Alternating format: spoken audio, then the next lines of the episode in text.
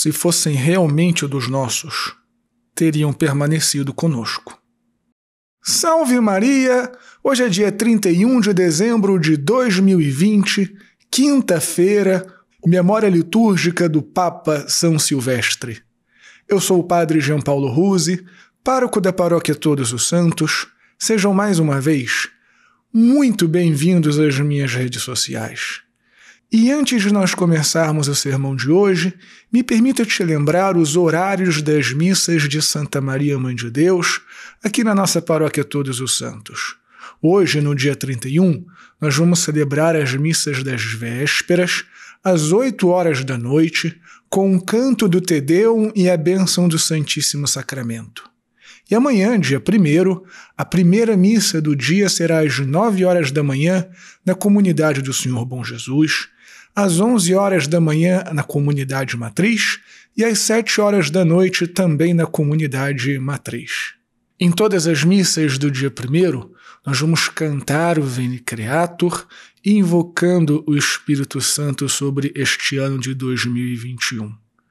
E antes ainda da gente começar, deixa eu te pedir para você dar o joinha, fazer um comentário, compartilhar este sermão nas suas redes sociais, também se inscrever aqui no canal no YouTube e marcar o sininho das notificações. Curte também, por favor, a página da Paróquia Todos os Santos no Facebook e no Instagram. Em ambas as plataformas você vai encontrá-la como Paróquia Todos os Santos Imbu. E são através destas redes sociais que nós fazemos os comunicados da paróquia, como alguma alteração em horário de missa, os horários de confissões, as nossas atividades e programações. Assina também o nosso podcast Contramundo. E por último, se você está vendo valor aqui no nosso apostolado, considere ser um doador mensal da nossa paróquia Todos os Santos ou fazer alguma doação quando for possível para você. Muito obrigado pela sua generosidade e pelo seu engajamento. Deus te abençoe e salve Maria!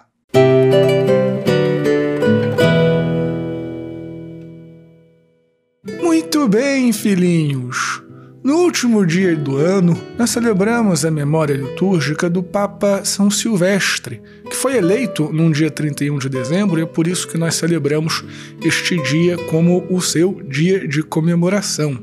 E São Silvestre foi o primeiro Papa eleito depois das perseguições ou no finzinho das perseguições que o Império Romano promoveu contra a Igreja. Ele foi o Papa contemporâneo ao imperador Constantino. E este grande Papa, que foi, eu acho que o primeiro também santo não mártir em um bom tempo, desde que começaram as perseguições aos cristãos, teve que lidar com muitas situações complicadas. No âmbito social, você pode imaginar a mudança que foi o cristianismo deixar de ser perseguido para ser tolerado, até se converter, inclusive, na, na religião do império.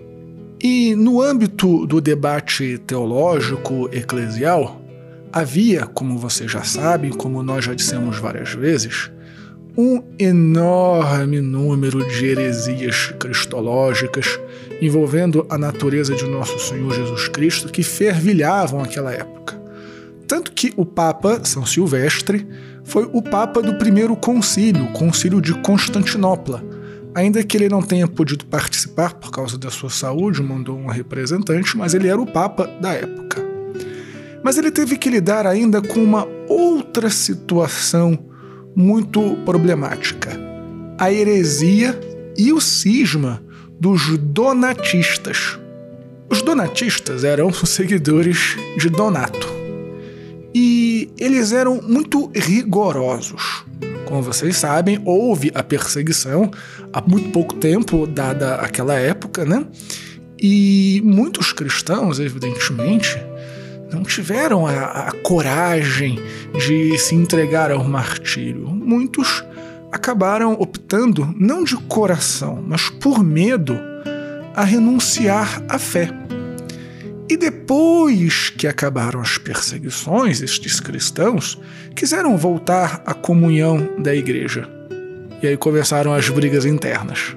houve aqueles, que foi inclusive a posição oficial da igreja, que ofereceu o perdão e a misericórdia àqueles que traíram a fé e os aceitaram novamente no seio da igreja.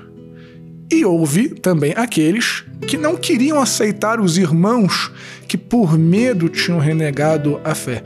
Não é nem que eles quiseram impor penitências, não, eles não eram simplesmente para ser aceitos. E os sacramentos daqueles padres não eram nem sequer válidos. Então foi uma confusão tremenda. E esta foi a posição é, defendida por Donato e seus seguidores.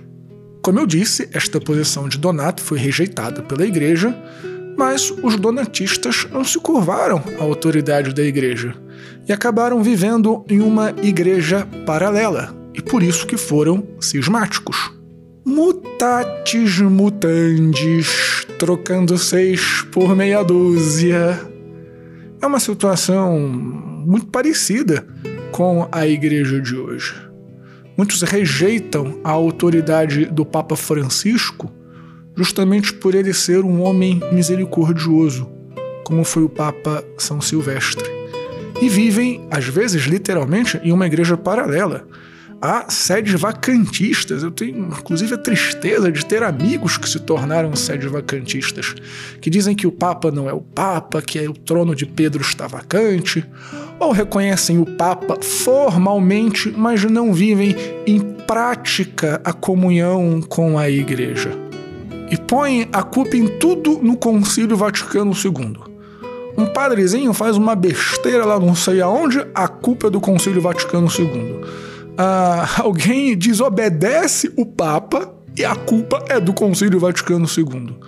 Ou seja, há pessoas que querem ser mais igreja do que a própria igreja de tal maneira, filhinhos, que raramente aparece alguma coisa nova na igreja. As heresias antigas são sempre requentadas, que nem a ceia de Natal que a gente está comendo até agora no fim de ano. Então, filhinhos, não caiam nessas balelas e nessa besteira. Quem não está com a igreja, quem não está com Cristo, está contra Cristo e está contra a igreja façamos nós a nossa parte, estejamos em comunhão afetiva e efetiva com o Santo Padre. Mais uma vez, filhinhos, muito obrigado por terem ficado comigo durante este sermão. Não esquece de dar o seu joinha, de fazer um comentário, de compartilhá-lo nas suas redes sociais.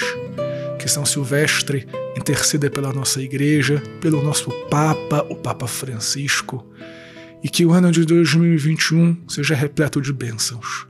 Deus te abençoe, um feliz ano novo. E salve Maria!